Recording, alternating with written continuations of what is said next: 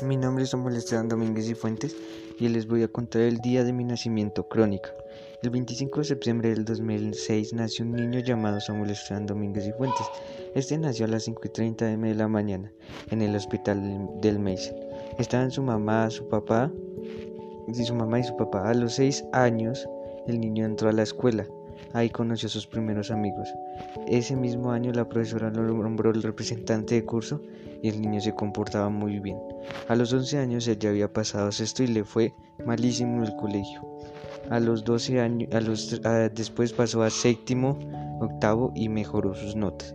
Y, y ahora está en, en el grado noveno y está estudiando para sacarlo adelante.